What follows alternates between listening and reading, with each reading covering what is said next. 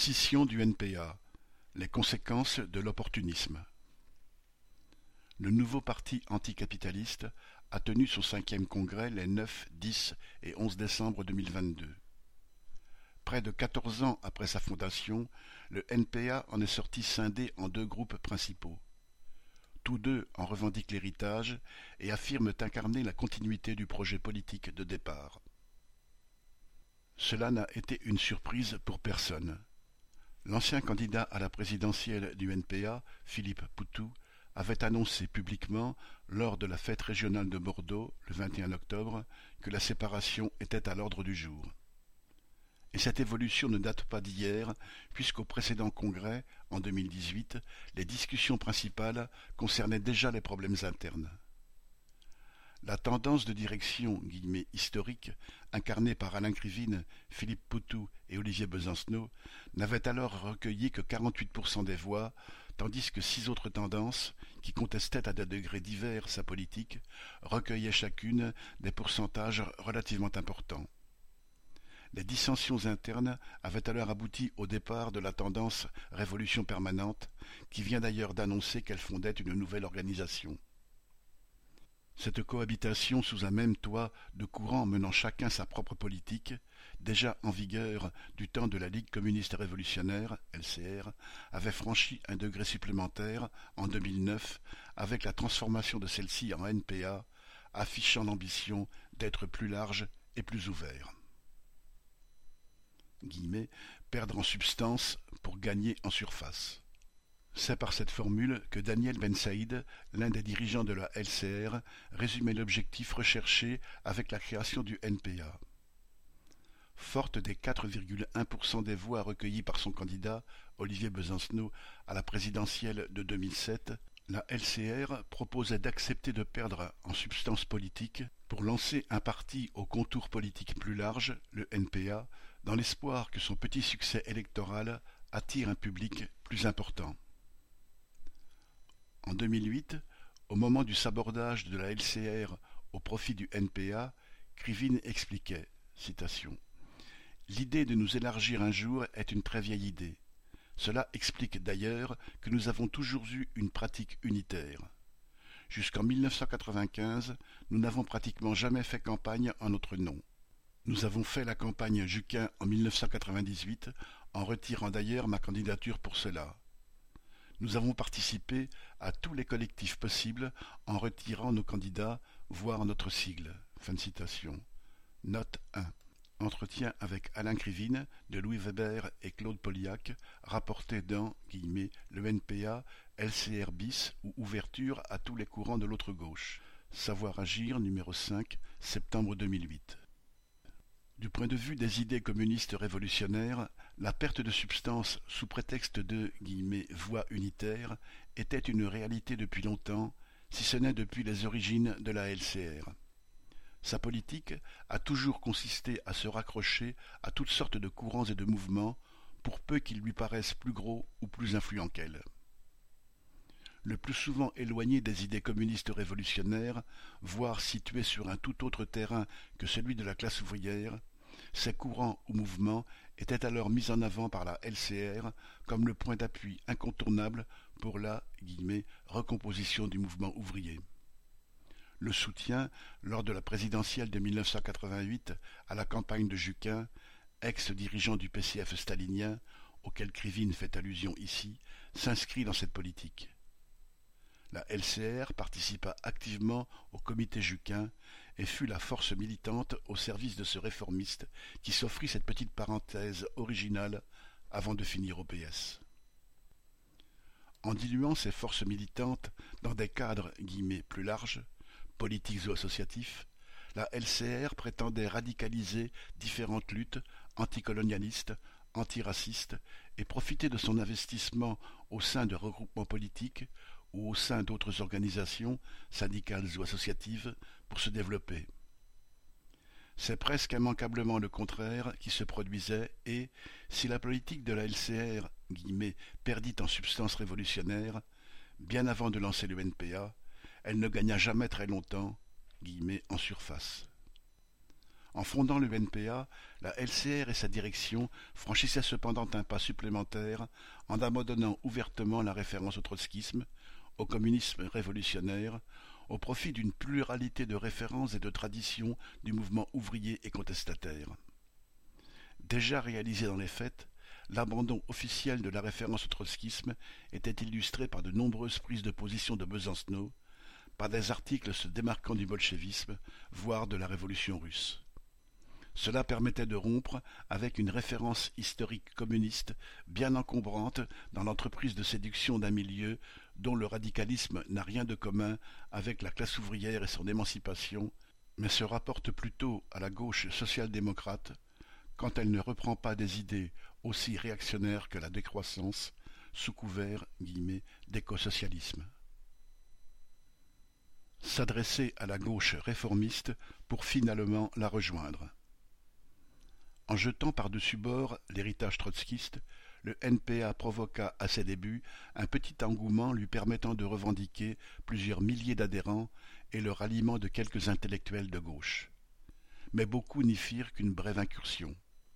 Il faut dire que le parti de gauche, fondé au même moment par un Mélenchon en rupture avec le Parti socialiste, était un sérieux concurrent à la gauche de la gauche, bien plus prometteur en termes de résultats électoraux.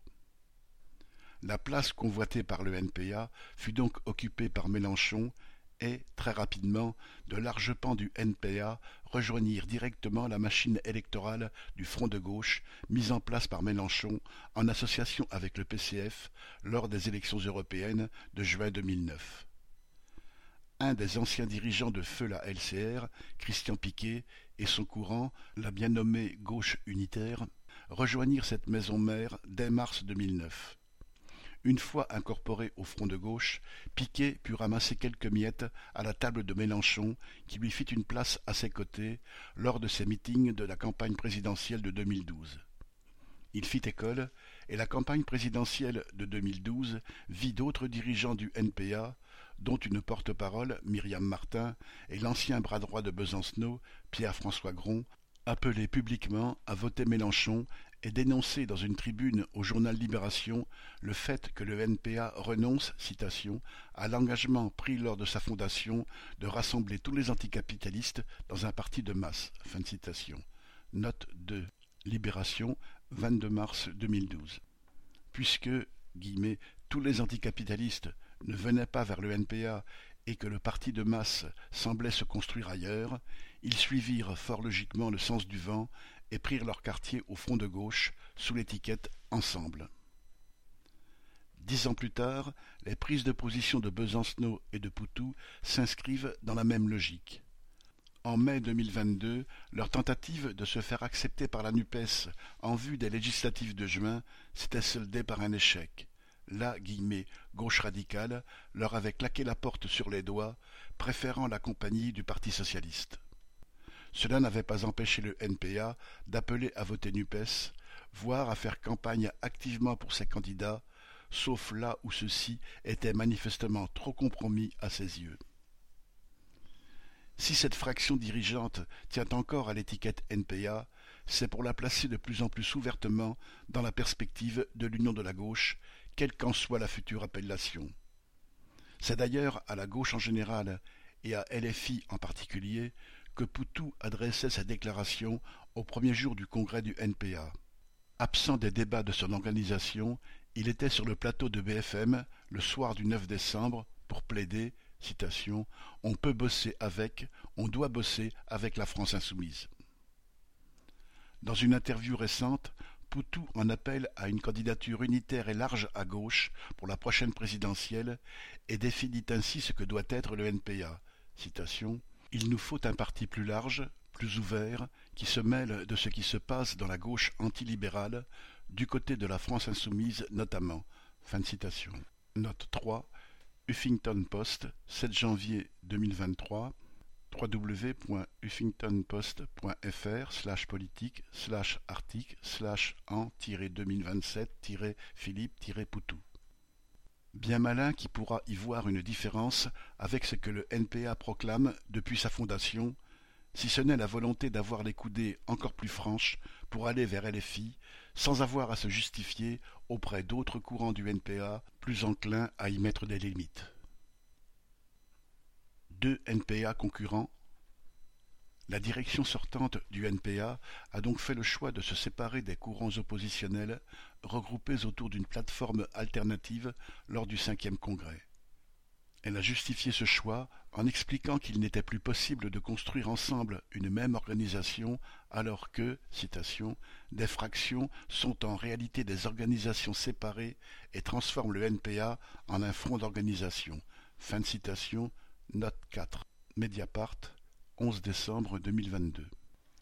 Sans même parler de courants ou de fractions structurées autour de textes politiques, les bases politiques larges du NPA permettent effectivement à de nombreuses contradictions de s'y exprimer. L'opportunisme politique, qui consiste à tenter de peindre en rouge tout combat paraissant plus ou moins subversif, quelle que soit la légitimité de ces combats, conduit à former une organisation abritant presque autant de pratiques et de terrains de militantisme que de militants. De la cause LGBTI à l'écologie, voire à la cause animale, en passant par l'activité syndicale ou le féminisme et l'antiracisme, chacun s'investit dans la commission ou le secteur qui correspond le mieux à son milieu social ou à ce qu'il a envie de défendre. Et il le fait avec la bénédiction de la direction du NPA, comme elle le dit elle-même. Citation Nous considérons que nous devons construire les mouvements écologistes, féministes, LGBTI et antiracistes pour eux-mêmes, en y défendant notre vision de classe et notre projet révolutionnaire, mais en comprenant qu'en eux-mêmes, ils portent des éléments de subversion du système qui sont positifs pour le genre humain et les combats du prolétariat. L'écologie sans anticapitalisme n'est pas du jardinage, c'est un mode de radicalisation qui conduit à comprendre les conséquences du système et à les combattre. Fin de citation. Note 5. Guillemets, NPA, un pas en arrière pour des pas en avant. L'anticapitalisme, numéro 141, décembre 2022 l'anticapitaliste.org slash actualité slash politique slash npa-1-pas-en-arrière.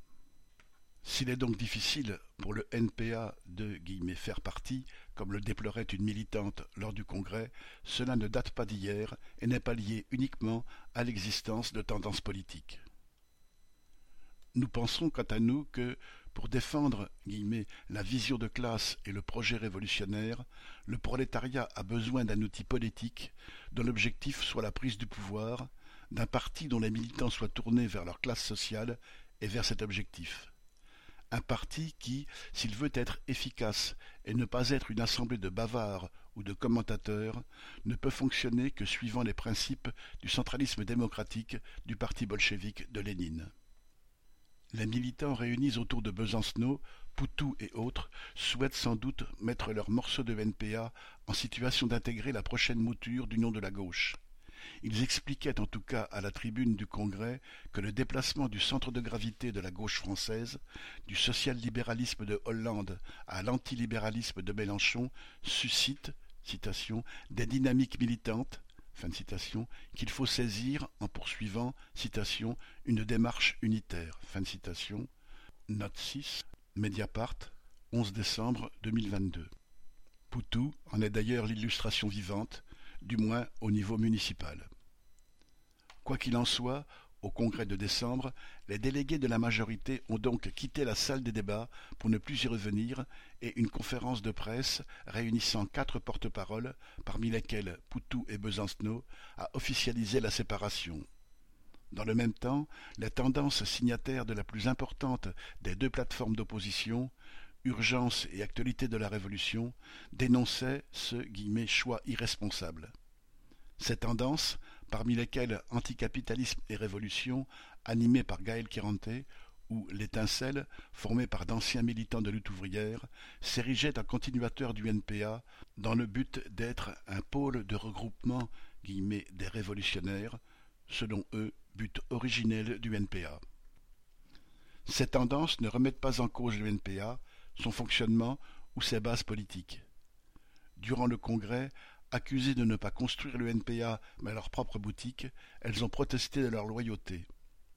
Alors que la campagne de Poutou en 2022 préfigurait la suite et les législatives tournées vers la NUPES qu'elles critiquent, elles ont souligné leur implication dans « l'excellente campagne de Poutou » et leur contribution au relatif succès du NPA qui aurait recruté 500 nouveaux membres, entre autres à la faveur de cette campagne.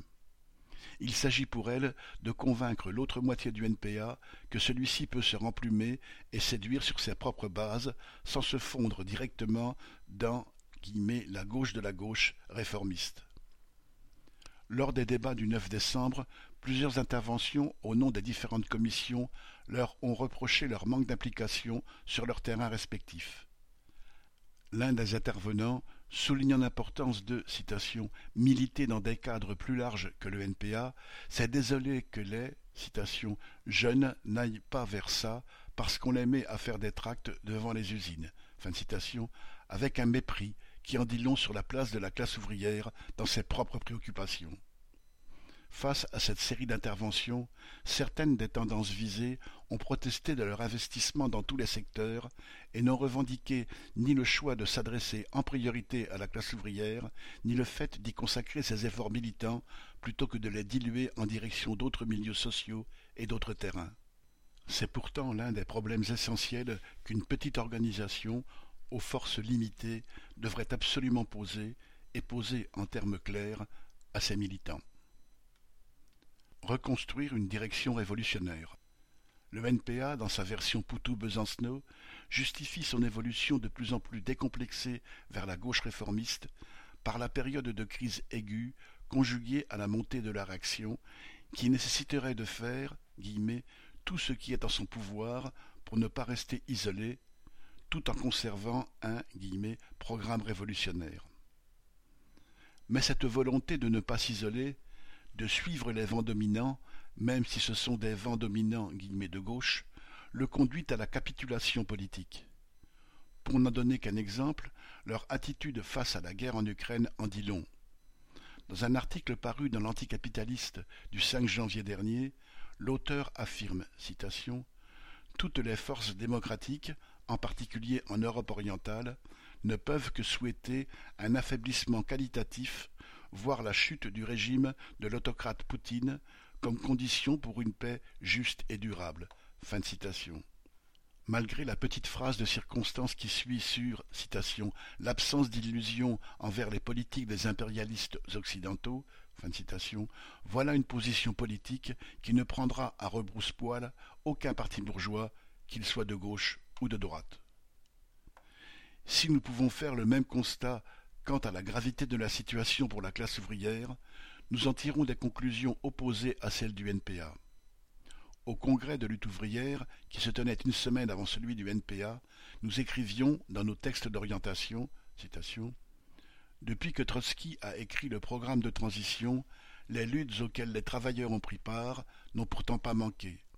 Mais nulle part ils n'ont pu les mener sur leur terrain de classe, et nulle part ils n'ont pu postuler pour le pouvoir. Cette perspective a partout été tuée dans l'œuf par le courant réformiste dans ses variantes staliniennes ou nationalistes.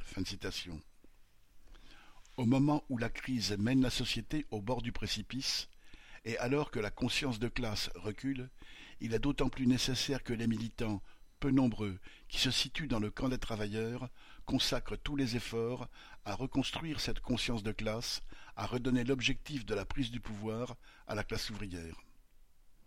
Cette perspective, c'est la perspective communiste révolutionnaire.